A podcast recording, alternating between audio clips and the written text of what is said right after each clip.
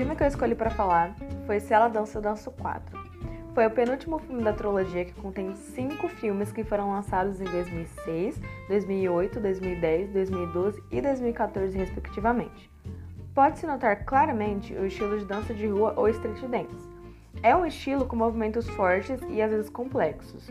Na dança final do filme, a gente pode notar a plateia em volta, eufórica e com vontade de se juntar aos dançarinos. No filme, o grupo The Mob, que significa a máfia, é um grupo de garotos da periferia de Miami que se reúne em primeiro momento somente para flash mobs.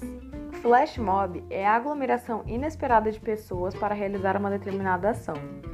Durante o filme, é sugerido aos garotos que eles usem a dança como forma de voz, para mostrar a desigualdade socioeconômica que tinha no bairro de Miami.